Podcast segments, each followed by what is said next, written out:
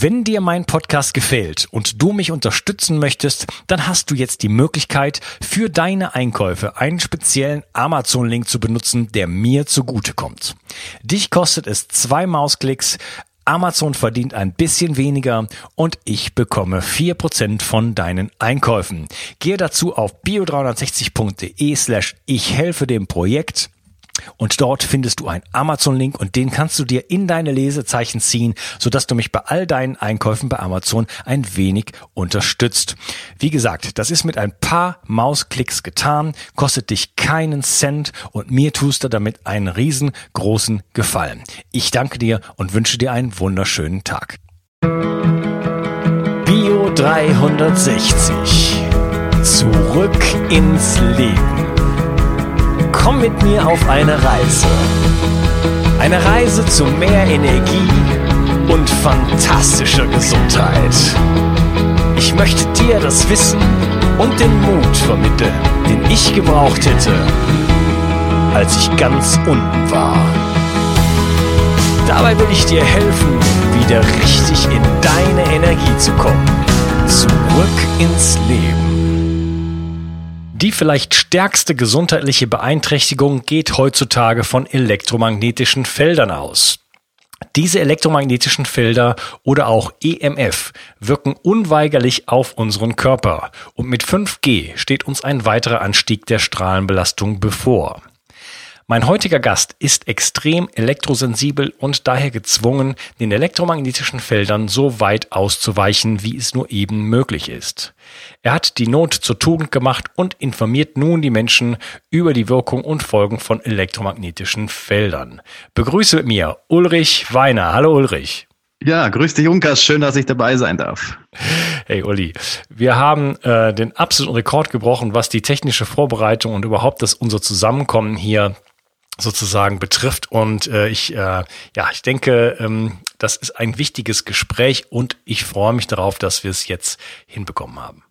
Ja, mir geht's genauso. Also äh, für mich als Techniker ein bisschen peinlich, wie viel Aufwand es braucht, aber wir kämpfen halt hier mit etwas technischen Einschränkungen die uns aber jetzt zum Segen werden.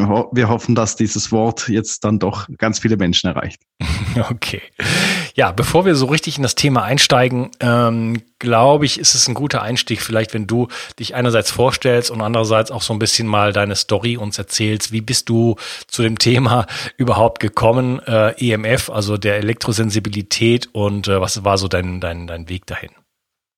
Ja, also mein, mein Weg zum ganzen Mobilfunkthema beginnt eigentlich schon sehr früh, ungefähr mit zehn Jahren. Ich habe damals mich interessiert für ein Walkie-Talkie. Ich habe also angefangen zu funken. Wir hatten als, als Kinder immer das Problem, dass wir zu viel oder zu hohe Telefonkosten produziert haben. Damals gab es keine Flatrates fürs Telefon und wenn wir halt von der Schule heimgekommen sind, haben wir die angerufen, mit denen wir eh den ganzen Tag gesprochen haben und das hat halt zu hohen Telefonrechnung geführt und zu Ärger mit den Eltern und dann waren wir halt schlau und haben gesagt, okay, wir kaufen uns Walkie-Talkies und wir funken miteinander. Das war so der aller, aller erste Einstieg und diese Geräte hatten natürlich keine großen Reichweite damals, also vielleicht 500 Meter, wenn man mal gute Situation hat, vielleicht einen Kilometer und äh, dann habe ich natürlich gespart und wo ich dann so zwei Jahre, also zwölf rum war, hatte ich dann schon ein Funkgerät, was so ungefähr 30 Kilometer weit funken konnte.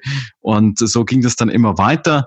Und mit 14 habe ich dann die Prüfung abgelegt, noch bei der Bundespost damals zum Amateurfunkdienst und damit durfte ich dann um die ganze Welt funken. Das war so mein große, großer Anfang. Und es ging dann so weiter. Mit 15 habe ich dann neben der Schule Autotelefone eingebaut, noch für 1G, also für die erste Generation des Mobilfunks und wo dann der digitale Mobilfunk kam, also 2G, das war dann GSM, ähm, da war ich dann schon voll mit dabei, habe also die ersten GSM-Telefone schon benutzt und eingebaut. Und dann ging das so weiter, habe dann die Lehre gemacht zum Kommunikationselektroniker Fachrichtung Funktechnik und mich dann, wo ich dann fertig war mit der Lehre, selbstständig gemacht, einen kleinen Betrieb mit Telekommunikation, auch eben wieder Autotelefone, dann die ersten Handys, dann noch kam noch eine ganz andere neue Technik dazu, das war ISDN, also Telefonanlage.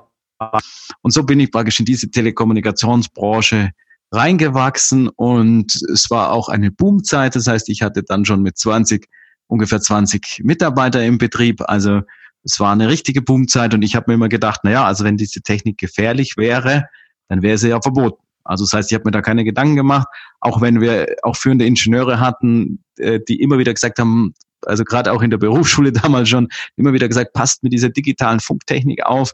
Es gibt keinen wissenschaftlichen Beweis, dass das ungefährlich ist.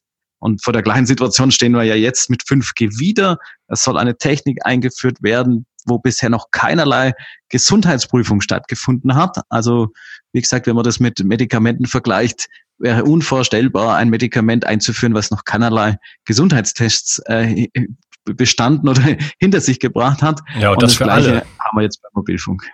Das, das haben wir jetzt bei, bei 2G gehabt, bei 3G gehabt, bei 4G und jetzt neu wieder bei 5G. Aber da kommen wir danach, denke ich, im Detail dazu. Aber das war so für mich äh, praktisch so der Sache, wenn das eben gefährlich wäre, wäre es verboten. Und ich habe das also intensivst genutzt. Ich hatte damals alles, was man sich vorstellen konnte, immer auf dem neuesten Stand. Ich hatte schon in den 90er Jahren ein Auto mit Fax, mit mehreren Telefonen, sogar mit einem Internetzugang im Auto damals. Also das war, hatten die meisten Häuser noch gar kein Internet zu Hause, hatte ich schon im Auto. Also das, das waren so Sachen, das, das, ich habe also immer die neueste Technik benutzt und auch experimentiert und so weiter. Also es war mein Thema und dann ging das eine Zeit lang gut und irgendwann bekam ich gesundheitliche Probleme. Ich bekam Gesundheit, also Konzentrationsstörungen. Ich bekam auch dann später Herzrhythmusstörungen und wusste das erst nicht zuzuordnen und habe dann festgestellt, an den Tagen, wo ich nicht mit dem Handy telefoniert habe, hatte ich einen klaren Kopf, konnte mich frei konzentrieren und habe mehr geschafft, als ich mir vorgenommen habe. Und an den Tagen, wo ich eben sehr intensiv telefoniert habe, äh, war genau das Gegenteil. Ich habe viel weniger geschafft, war viel schlechter konzentriert, konnte auch schlechter schlafen und habe entsprechend, ja, war einfach nicht so leistungsfähig wie ohne diesen Handykonsum. Und so habe ich dann gemerkt, dass sich mein Körper darauf reagiert und habe den hab das dann eingestellt, habe die Telefonate beschränkt, habe gesagt, nö, ich kann ja im Büro per, per Festnetz telefonieren, muss ja nicht alles immer unterwegs und mit dem Handy und überall und habe angefangen, äh, mich davon zu distanzieren und, und das äh, Handy dann auch abgemeldet. Aber wie, wie sich halt die technische Entwicklung war, dann ging ja der Handyboom erst richtig los. Und während in der Stadt, wo ich aufgewachsen bin, erst früher nur zwei Handysender gab, gibt's da heute fast über 1000. Also äh, so hat sich das halt weiterentwickelt und damit wurde es auch für mich schwierig, da zu sein, wo eben andere mit dem Handy telefonieren, also sogenannte Passivtelefonieren nennen wir das. Auch da hatte ich dann gesundheitliche Probleme und das hat sich dann so gesteigert 2002 mit dem Zusammenbruch am Frankfurter Flughafen. Da hatte ich dann Herzrhythmusstörungen, Sehstörungen, Komplettausfall vom zentralen Nervensystem. Das heißt, hat alles gesponnen, kam dann auch ins Krankenhaus. Und dort war für mich so die erste wichtige äh, Punkt. Ich lag also da ziemlich im Eimer im Bett und irgendwann kommt halt der Chefarzt und äh, fragt mich halt, was mit mir los ist, sagt, sagt halt, meine ganzen gesundheitlichen Werte ist alles im Eimer aber er findet keine direkte Ursache. Er hat keine genaue Idee, was es denn das, wie das denn möglich ist, dass all diese, das ganze Körper praktisch spinnt. Ja, also dass die ganzen Systeme, also die ganze Nervensysteme und weiter kaputt ist oder spinnt oder durcheinander gekommen ist, sagen wir es mal so. Ja, also sagen wir es mal so, wie er es gesagt hat. Also eben, es war alles durcheinander. Und dann habe ich mal so ein bisschen erzählt, wie gesagt, Kopfweh beim Handy telefonieren, Kopfweh, wenn andere in meiner Nähe telefonieren. Und sagte, na ja, also er kennt sich mit der ganzen Funktechnik überhaupt nicht aus und, und wenn es wirklich gefährlich wäre, ja, da muss es doch irgendwo Spezialisten geben. Also er hat im Studium nie was darüber erfahren. Er kennt sich ein bisschen mit Röntgenstrahlung und ein bisschen mit Radioaktivität aus, aber nicht mit Funkstrahlung. Und so äh, kam er dann zu dem Entschluss, dass er mal telefonieren will und mal gucken will, gibt es da Spezialisten und wer kennt sich aus. Und, und dann kam er ein paar Tage später wieder an mein Bett und brachte mir eine Studie mit von 1932. Und das hat mich doch ziemlich bewegt. Das war also eine Studie, da ging es um Anwohnern und Bedienpersonal von Funksendern, also von Radiosendern und was es damals so alles gab. Und es gab damals eben nicht viel, also vor allem eben Radiosender. Und das Naheliegendste, was es war, man hat halt die Menschen untersucht, die dort gearbeitet haben und die dort wohnen. Also das aller, aller Naheliegendste. Und das Ergebnis war ganz klar, es gibt gesundheitliche Störungen. Also man spricht von Neurasthenie. Man, in, dem, in der Studie steht drinnen, dass, dass die Menschen nachts einfach nicht schlafen konnten, tagsüber unruhig bis hin zu depressiv waren. Und ähm, ja, und dann eben entsprechende Verhaltensauffälligkeiten, Schlafstörungen eben angefangen bis dann hin äh, so gut weiter studiert. Also weiter beobachtet haben sie nicht. Die nächste Studien gehen dann bis zu Krebs und so weiter. Das sind dann wieder andere Studien. Aber das war für mich dann schon interessant, dass man 1932 bereits erste gesundheitliche Auswirkungen von Funkstrahlung wusste und trotzdem 1992 eben ein neues 2G-Mobilfunknetz eingeführt wurde, komplett ohne Gesundheitsprüfung, also das gleiche, was wir jetzt bei 5G erleben. Und 20 Jahre später, also äh, jetzt oder fast 25, also jetzt 2018 kam dann eben raus, dass dieses 2G gesundheitsschädlich ist nach einer Studie der äh, US-amerikanischen Gesundheitsbehörde. Nur als Beispiel, es gab noch viele andere Studien, die das Gleiche bestätigen. Aber ähm, nur als Beispiel. Also so war praktisch mein Einstieg in diese ganze Thematik und für mich war dann nach diesem Krankenhausaufenthalt praktisch die Konsequenz, ähm, ja, also die Konsequenz war für mich erstmal nicht gleich, ich ging natürlich nach Hause, aber ich wurde zu Hause nicht fit.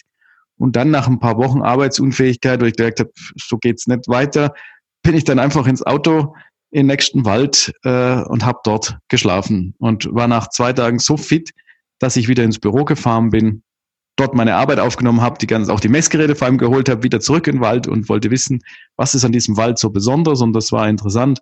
Dort war eben kein Fernsehempfang, kein Handyempfang und nur ein ganz schwacher äh, Radioempfang und dort konnte ich mein, mich so in so kurzer Zeit erholen, dass ich wieder fit wurde. Und das war so der erste, der erste Kontakt. Ich habe natürlich dann weitere Ärzte aufgesucht und habe dann versucht, auch meinen körperlichen Zustand da besser zu verstehen und auch besser in den Griff zu kriegen. Und das Ergebnis der Geschichte war dann, dass ich gesagt habe, okay, dann kaufe ich mir einen Wohnwagen und gehe praktisch in die Täler, die funkfrei sind und wohne dort und kann dort wieder voll mit voller Leistungsfähigkeit arbeiten. Ne? Das war so der so Übergang. Natürlich war der Wohnwagen nur gedacht für einen kurzen Übergangszeit, bis ich ein Haus gefunden habe. Aber das mit dem Haus, das habe ich, ich habe viele Häuser gefunden seitdem. Aber immer wieder wurde dort ein neuer Funkmarsch gebaut und so hatte ich letztendlich, bin ich dann heute noch im Wohnwagen. Das ist so die grobe Geschichte und natürlich nutze ich all das Wissen, was sich über die Jahre da aufgebaut hat, um andere Menschen zu informieren. Ich gehe viel an Schulen, ich mache viel Vorträge, ich, ich nutze auch ähm, immer wieder, wenn die Medien anfragen, bin auch ab und zu im Fernsehen. Also ich nutze jede Möglichkeit, um dieses Wissen nach draußen zu bringen um, und vor allem um die unwissende Bevölkerung zu warnen. Also die Bevölkerung weiß nicht Bescheid, was mit dem Funk ist. Sie wird nicht informiert richtig darüber.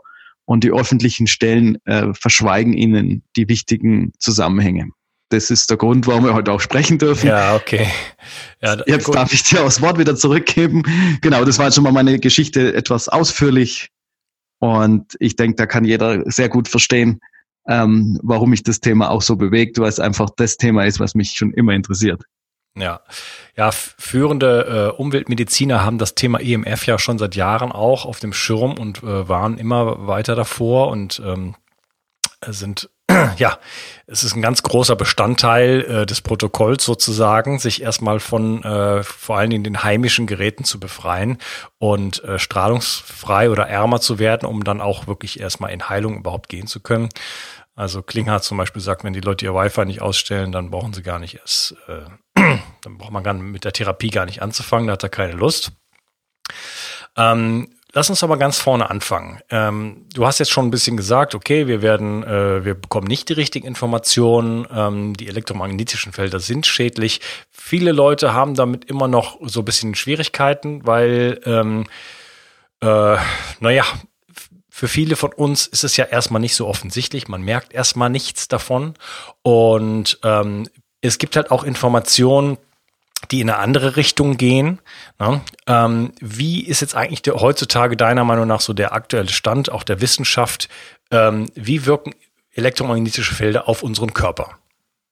Mhm. Also ich würde es jetzt mal sehr einfach machen und einfach die Frage damit beantworten, was die gesammelte Wissenschaft sagt. Und das ist eigentlich sehr einfach zu sehen an, an der WHO. Also die Weltgesundheitsorganisation hat schon bereits 2011 äh, den Mobilfunk in die Liste der krebserregenden Stoffe aufgenommen. Also sie steht auf der gleichen Gefährlichkeitsstufe wie zum Beispiel das Pflanzenschutzmittel DDT oder wie zum Beispiel Benzol. Also diese Benzole, da möchte ich einfach erinnern, die Tankstellen mussten ja Saugrüssel nachrüsten, also ähm, dass Benzoldämpfe praktisch nicht mehr ohne weiteres in die Umgebung entweichen können. Als Beispiel, da musste für was weiß ich, wie viel hunderte Millionen diese Nachrüstung, Nachrüstung an allen Tankstellen in Deutschland gekostet haben.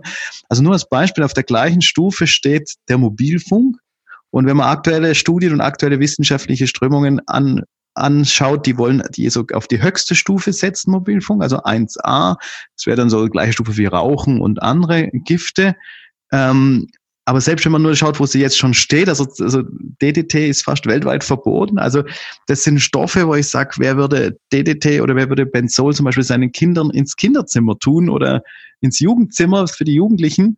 Ähm, das würde niemand machen. Aber beim Mobilfunk macht man's. Also wie du schon angesprochen hast, es gibt so viele Geräte in den Häusern. Also WLAN ist ein ganz wichtiges Stichwort, aber auch äh, der, auch der WLAN versteckt sich ja heute in ganz vielen Geräten, also in, in Fernseher, in Soundsystemen, äh, in Waschmaschinen, in, in manchen Kaffeemaschinen, im Kühlschrank. Äh, es gibt so viele Geräte mittlerweile, Im wo sich der Babyphone. versteckt.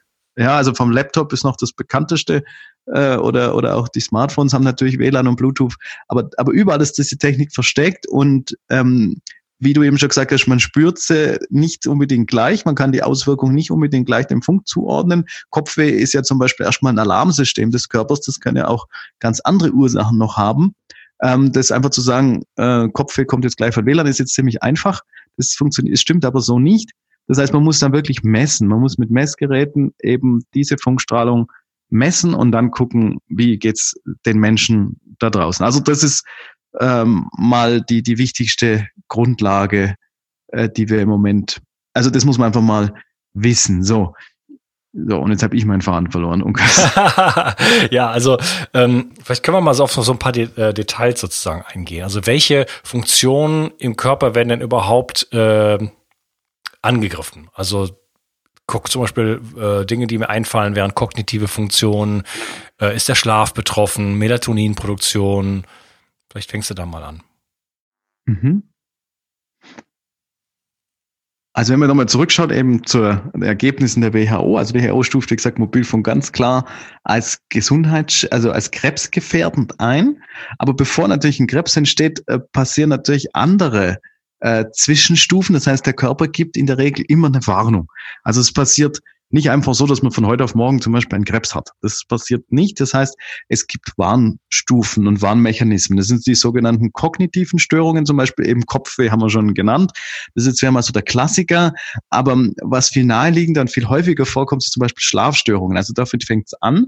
Schlafstörungen. Also 79,9 Prozent der Deutschen schlafen nicht mehr richtig, sagt eine Studie der Krankenkasse. Also das ist jetzt schon mal relativ viel. Das heißt, also nur noch 21 Prozent, 21,1 Prozent der Menschen schlafen noch richtig. Das ist ähm, relativ wenig. Und, und so fängt eigentlich diese kognitiven Störungen an. Und wenn einer mal mehrere Tage nicht geschlafen hat, der weiß, wie das ist. Also wenn nicht mehr richtig schläft, der Körper kommt nicht mehr zur Ruhe, kann nicht mehr regenerieren, da kommen relativ schnell schon die nächsten äh, Beeinträchtigungen. Ja, das geht eben hin bis zu Depressionen. Also die WHO sagt, dass die, die erste Stufe zur Depression Schlafstörungen sind. Das ist ganz interessant. Also das heißt, wenn jemand nicht mehr richtig schläft, dann ist er nicht mehr leistungsfähig, nicht mehr aufnahmefähig. Er, er kommt in Probleme im, bei der Arbeit. Er kommt natürlich, es gibt zwischenmenschliche Probleme in den Familien. Wenn man nicht mehr fit ist und nicht mehr mitkriegt, dass jetzt der Partner vielleicht gerade eine Not hat oder dass das Kind oder da noch was zu machen wäre, äh, das kriegt er vielleicht alles schon gar nicht mehr mit, weil er einfach schon überlastet ist. Also das sind diese kognitiven Störungen, ähm, die sich natürlich dann steigern, eben zum Beispiel dann zu Herzrhythmusstörungen, zu Schlaf, Schlafstörungen haben wir schon gesagt, aber auch zu Allergien eben, zu Nahrungsmittelunverträglichkeiten. Ähm, also das ganze Nervensystem, die ganzen Regel- und Steuerprozesse im Körper werden ja beeinträchtigt durch die Funkstrahlung. Und das kann sich zum Beispiel bei jemand auch als Allergie oder zum Beispiel Diabetes bei Kindern ist so ein Thema. Da tritt das relativ schnell auf. Aber wie gesagt, wenn man den WLAN-Router ausschaltet, kann sein, dass das Kind in, innerhalb von ein paar Wochen kein Insulin mehr spritzen muss. Also das sind so Phänomene, die wir beobachten, auch die Ärzte bestätigen. Ähm, das Zitat, was du gebracht hast von Dr. Klingert, ist natürlich interessant. Ne? Er sagt, wenn die ein Wi-Fi, Wi-Fi also Wi-Fi ist das englische Wort für WLAN, äh, nicht ausschalten wollen, ähm, dann braucht er gar nicht groß behandeln. Und das ist tatsächlich so. Also diese Funkstrahlung, die stärksten Funkwellen sind in den Häusern. Also man denkt immer, so ein großer Funkturm ist extrem stark und so, das stimmt natürlich schon, aber entscheidend ist nicht, wie stark der Funkturm ist, sondern entscheidend ist, wie, was beim Menschen ankommt. Und diese WLAN-Router zum Beispiel in den Haushalten, da kommt sehr viel Strahlung an, weil die Entfernungen zwischen dem Router und den Menschen ja nur wenige Meter sind. Das ist, geht ja so weit, dass jetzt die Telekom sogar bei ihren Speedports in der Betriebsanleitung davor warnt und sagt, ein Speedport äh, darf nicht in Aufenthaltsräumen, in Kinder- und Schlafzimmern aufgestellt werden. Und dann frage ich mich halt immer, was bleibt dann noch übrig? Also da ist eigentlich schon alles gesagt. Und auf der anderen Seite auch die Versicherungen natürlich. Keine Versicherung der Welt versichert einen Mobilfunkkonzern. Also das weiß man. Ähm, auch ein Smartphone darf nach Anleitungen der Hersteller, das in jeder Betriebsanleitung drin steht, nicht ans Kopf, an den Kopf gehalten werden. Also das muss man einfach wissen. Also so passieren praktisch, also die, die, die Symptome, also die Wissenschaftslage ist ziemlich klar. Man weiß noch nicht alles, man weiß noch nicht genau, wie es im Körper alles funktioniert. Man hat einige Wirkmodelle entdeckt, die kann man, die sind wissenschaftlich belegt, die kann man nachlesen, aber das ist ja nur, das ist ja nur ein Bruchteil von dem, was der Funk in unserem Körper anrichtet. Also Funk muss halt verstehen, wir sind einfach elektromagnetische Wesen. Also der Mensch, die Tiere auch, auch, auch die Pflanzen interessanterweise.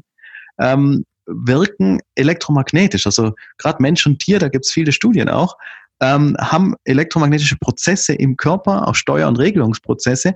Und wenn da von außen eben dazwischen gefunkt wird, sage ich jetzt mal als Punkttechniker, ähm, dann gibt es eben Störungen im Körper. Wenn es kurzzeitig passiert, was weiß ich, wenn einer mal einmal im Jahr theoretisch mit einem Handy telefonieren würde, würde das nichts ausmachen.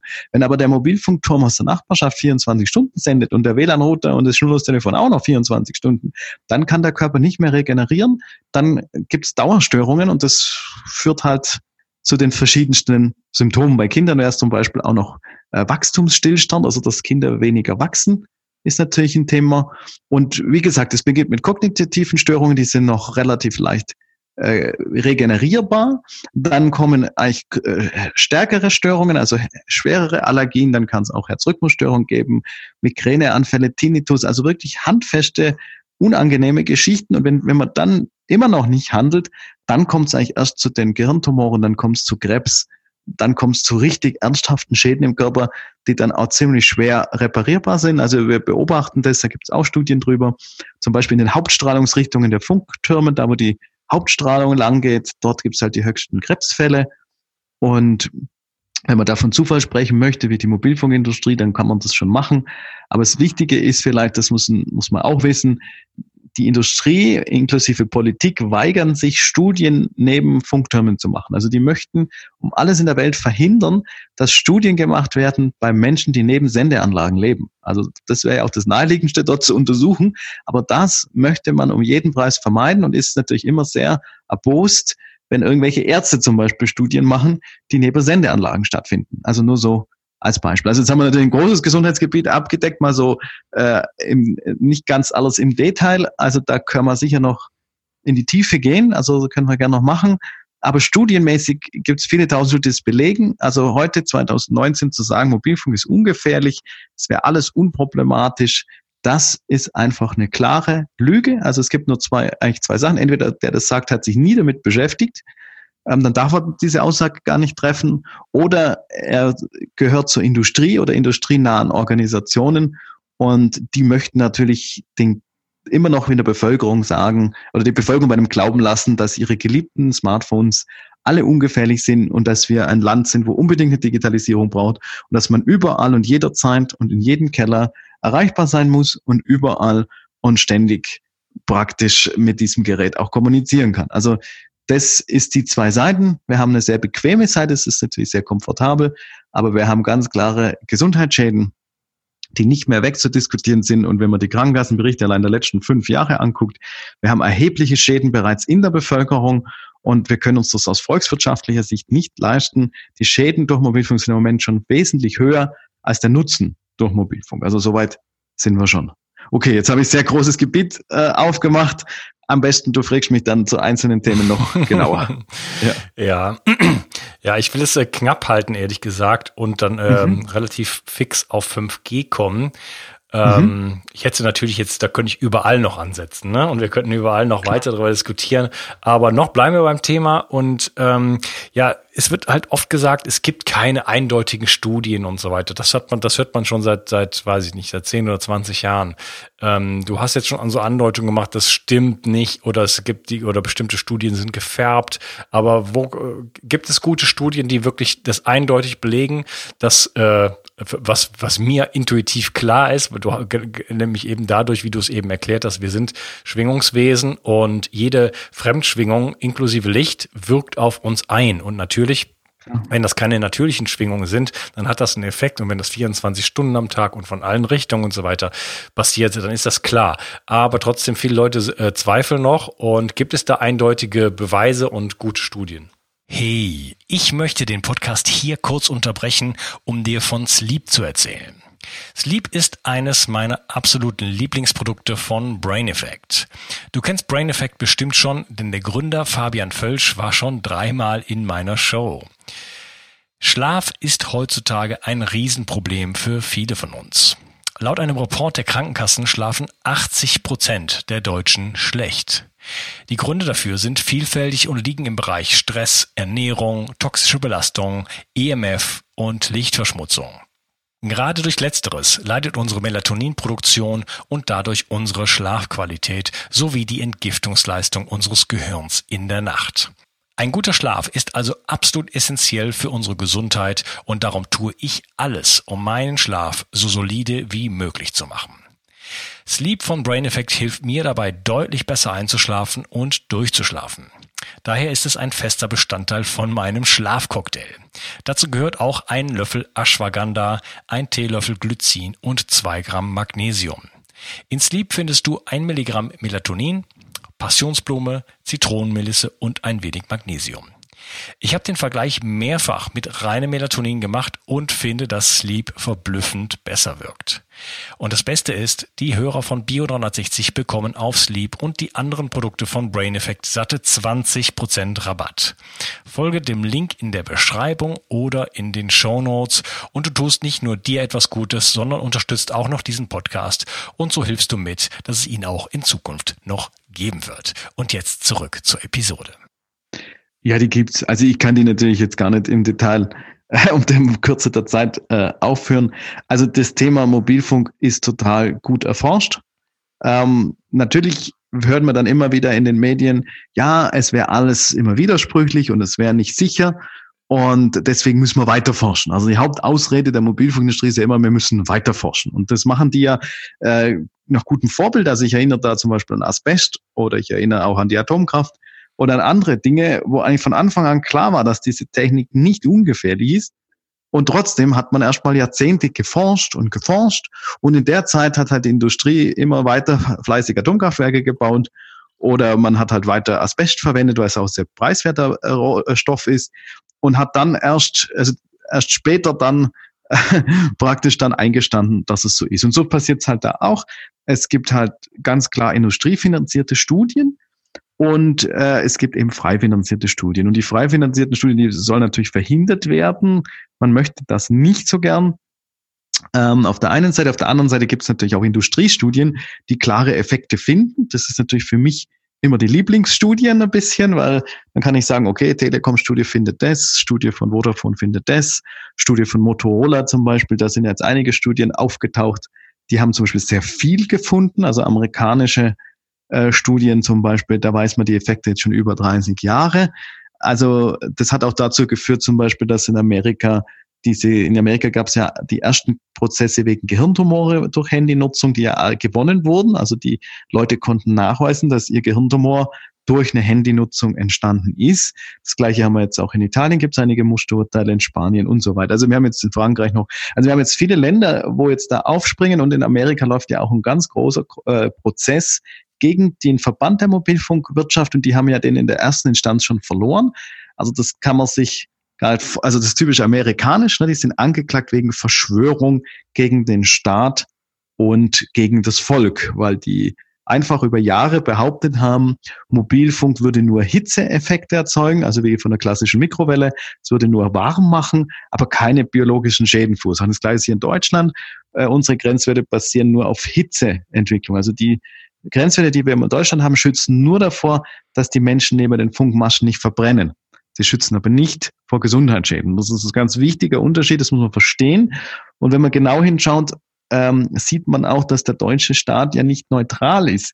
Es kann ja gar nicht sein, der, unser Staat, also die BRD, nicht für unser Staat, aber die BRD ist Mobilfunkbetreiber. Das muss man verstehen, das muss man genau hinschauen. Die sind direkt bei der Deutschen Telekom beteiligt und indirekt über die KfW. Sie betreiben also ein GSM-Netz 2G, ein UMTS-Netz 3G und ein, ein LTE-Netz 4G. Dazu betreiben sie noch das Netz, das Tetranetz der Behörden. Alle Netze sind nahezu flächendeckend verfügbar. Dann betreiben sie noch Funknetze für die Deutsche Bahn und sie betreiben ein nahezu flächendeckendes Radio- und Fernsehnetz, äh, sowohl digital ähm, als auch noch analoges Radio, also digitales Radio, analoges Radio und digitales Fernsehen, DVB-T. Ähm, das wird komplett vom Staat betrieben und daher sind ist das Bundesamt für Strahlenschutz, was ja dann gerne vorne hingestellt wird, auch nicht neutral. Das sagt ja der Name schon. Es ist ein Bundesamt für Strahlenschutz, also ein Bundesamt, was die Strahlen schützt und kein Bundesamt für Menschenschutz. Also man muss da die deutsche Sprache einfach auch mal wörtlich nehmen. Das ist so. Und deswegen ist es nicht neutral. Also die Behörden der BRD sind nicht neutral im Thema Mobilfunk, weil sie selber Mobilfunkbetreiber sind. Und daher ist es auch so, dass zum Beispiel Sendeanlagen unter 10 Meter genehmigungsfrei sind, dass Sendeanlagen in Naturschutzgebiete gestellt werden dürfen und so weiter. Also wenn einer mal ein Haus baut oder mal nur eine Garage anbauen will oder ein Carport oder mal ein neues Dachfenster, der weiß, was er da manchmal für Genehmigungsgeschichten zu erledigen hat, bevor er das bauen darf.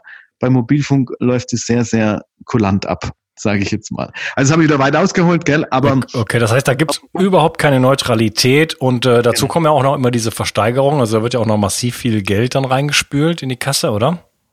Ja, also wir sehen das ja auch bei, der, bei den Versteigerungen jetzt sehr gut. Auch hier ist der Staat ja nicht neutral, weil die Bundesnetzagentur untersteht ja wieder dem Wirtschaftsministerium. Also wir bewegen uns hier überhaupt in keinem neutralen Gebiet.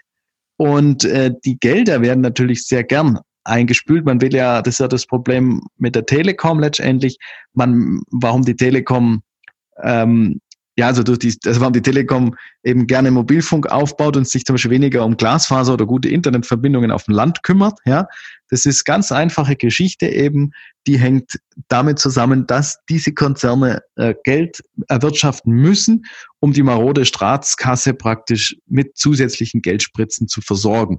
Und da ist natürlich so eine UMTS oder generell eine Versteigerung. UMTS war sehr interessant mit 98,5 Milliarden damals äh, D-Mark noch, also knapp 50 Millionen äh, Milliarden Euro. Äh, das war natürlich eine sehr, sehr hohe Zahl. Die wird es auch wahrscheinlich bei, bei 5G jetzt nicht mehr geben, aber das sind natürlich Milliarden an Geldern, die gerne eingespielt werden und dafür äh, werden natürlich nochmal extreme Vorteile ähm, vergeben. Also die Mobilfunker haben eine ziemlich hohe Planungssicherheit und man möchte natürlich versuchen oder man versucht äh, ganz deutlich an der Lüge festzuhalten, wir haben Mobilfunkgrenzwerte und die Mobilfunkgrenzwerte schützen die Menschen. So wird es kommuniziert nach außen, dass diese Mobilfunkgrenzwerte aber nur vor Hitze schützen, also vor Schäden durch Hitze, aber nicht vor gesundheitlichen Schäden.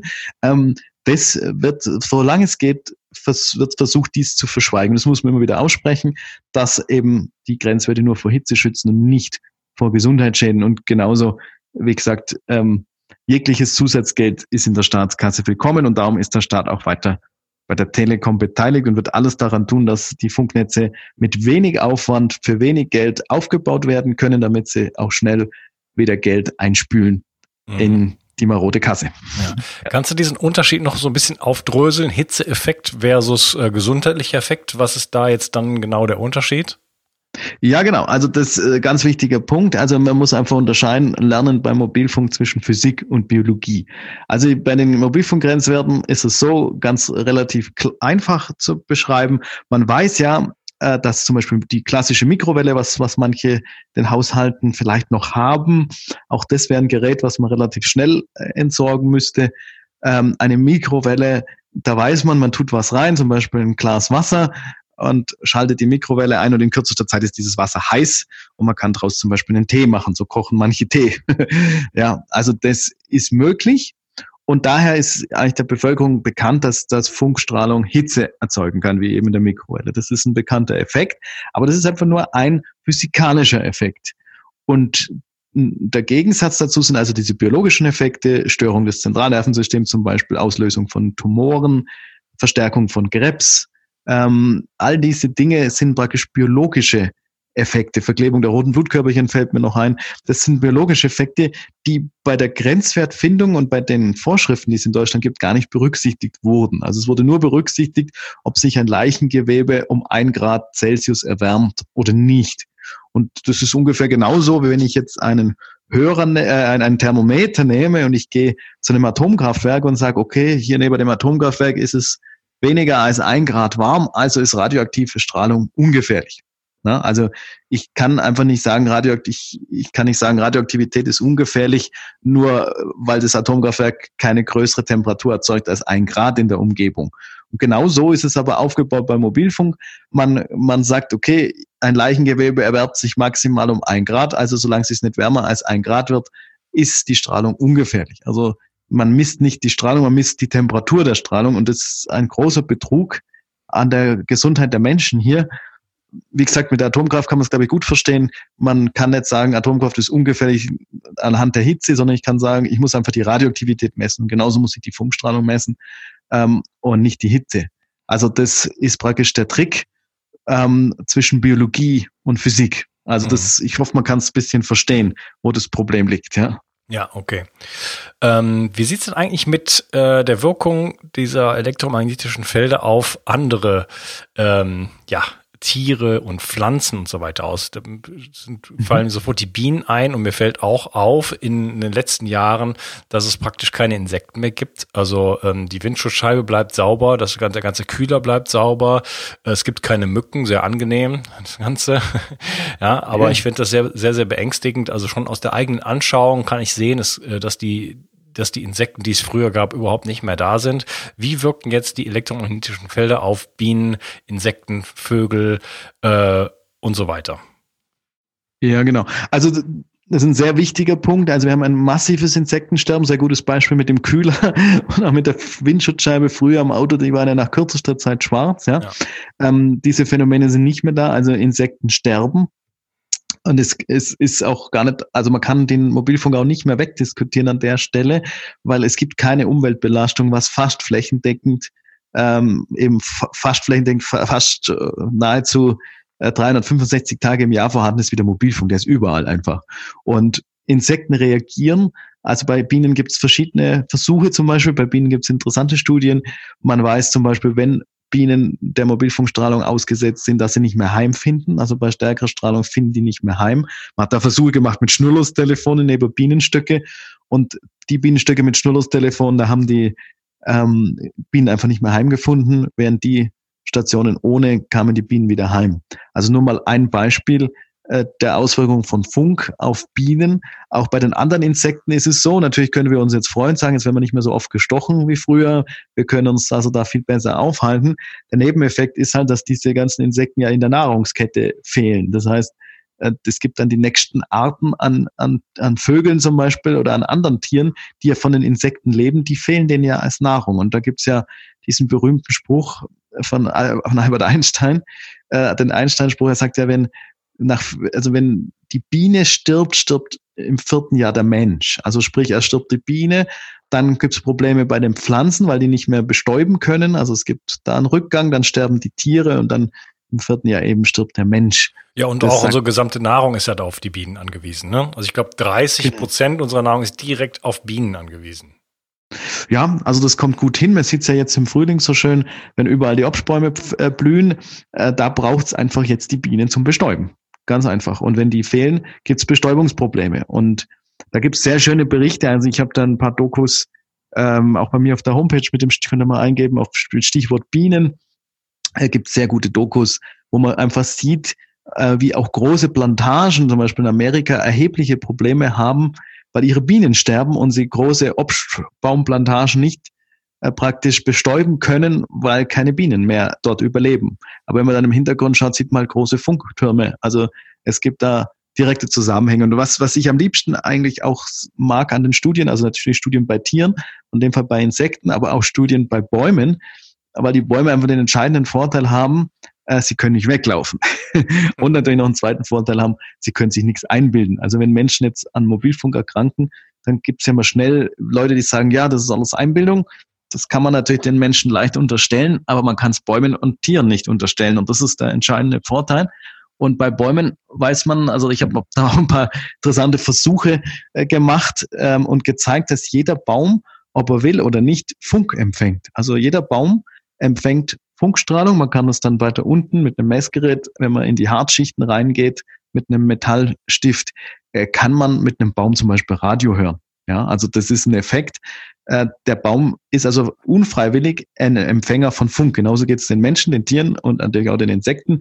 Ähm, wir empfangen praktisch alle Funk, ob wir das jetzt wollen oder nicht. Sei es jetzt Radio, sei es jetzt Fernsehen, sei es jetzt Handy empfangen. Das ist erstmal, äh, äh, hängt ein bisschen durch von der Baumgröße und den Blättern oder den Nadeln ab, aber im Wesentlichen empfangen wir alle Funk. Und das führt eben zur Auswirkung innerhalb. Und so beobachtet man bei Bäumen eine ganz klare Zunahme an, an Waldsterben, gerade entlang der Hauptfunkstrecken. Also ich denke jetzt da gerade an Autobahnen zum Beispiel. Entlang dieser großen Strecken gibt's also ganz viel Waldsterben. Da, wo die Funktürme stehen, sind die Bäume kaputt. Die werden natürlich abgeholzt. Man sieht es dann nach ein, zwei Jahren nicht mehr. Aber auch in den Innenstädten, wo es sehr viel Bäume gibt, auch die sterben durch den Funk und werden dann abgeholzt und vielleicht durch kleine junge Bäume ersetzt, die dann ein paar Jahre später wieder ausgetauscht werden, weil die dann auch krank sind. Also so beobachten wir das. Und auch hier wieder, man sieht genau da, wo die Hauptstrahlungsrichtung ist. Also wer sich da informieren möchte, bei mir unter dem Stichwort Bäume, ich habe da eine Sammlung an Bildern und Sammlung an Studien, gibt einige Dokus auch darüber. Also man kann sich da informieren, man kann sich mal das selber anschauen. Und wer natürlich selber entlang der Autobahn fährt, der wird es auch sehen, wenn er sich die Funktürme anschaut und die kaputten Bäume. Ja. Dazu muss er vielleicht zuerst mal gucken, wie ein gesunder Baum ausschaut. Also das ist auch wieder ein wichtiger Punkt bei der ganzen Diskussion. Man muss einfach mal, die, der, der Mensch lernt einfach durch Unterschiede. Und nur wenn ich weiß, wie ein Baum gesund ausschaut, kann ich überhaupt erst erkennen, wie ein kranker Baum ausschaut. Weil wenn ich nur kranke Bäume in meinem Leben gesehen habe, dann denke ich immer, das ist ja normal. Also wenn dann ein Baum gesund ist, dann ist das dann eher komisch. Ja, und so beobachte ich das oft, dass Menschen, die, weil in, der, in, der, in vielen Städten ja ganz viele Bäume kaputt sind, ähm, das gar nicht erkennen, was ein gesunder und was ein kranker Baum ist. Weil sie sagen, die sind ja, schauen ja alle so aus. Ne? Klar, wenn die alle neben dem Funkturm stehen, schauen die alle so aus. Ja, und irgendwann sind sie dann weg, weil sie dann sterben und mhm. weil man sie dann fällt, bevor sie Schäden im Straßenverkehr zum Beispiel verursachen. Ja. ja. Okay, Uli, ich würde die Gelegenheit gerne nutzen und die Episode an dieser Stelle unterteilen, damit es nicht zu lang wird. Und mhm. ich danke mir, äh, danke dir für diesen ersten Teil, dass du dabei warst. Mach's gut. Tschüss. Gerne. Hat Freude gemacht. Ich hoffe, es war nicht zu viel Infos, aber ihr könnt ja dann alles auf meiner Homepage nochmal nachlesen. Okay. Wenn dir mein Podcast gefällt und du mich unterstützen möchtest, dann hast du jetzt die Möglichkeit, für deine Einkäufe einen speziellen Amazon-Link zu benutzen, der mir zugutekommt. Dich kostet es zwei Mausklicks, Amazon verdient ein bisschen weniger und ich bekomme vier Prozent von deinen Einkäufen.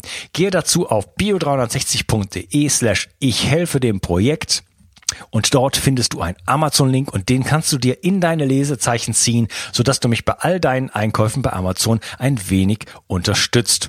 Wie gesagt, das ist mit ein paar Mausklicks getan, kostet dich keinen Cent und mir tust du damit einen riesengroßen Gefallen. Ich danke dir und wünsche dir einen wunderschönen Tag.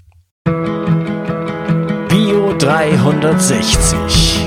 Zurück ins Leben. Komm mit mir auf eine Reise. Eine Reise zu mehr Energie und fantastischer Gesundheit. Ich möchte dir das Wissen und den Mut vermitteln, den ich gebraucht hätte, als ich ganz unten war. Dabei will ich dir helfen, wieder richtig in deine Energie zu kommen. Zurück ins Leben.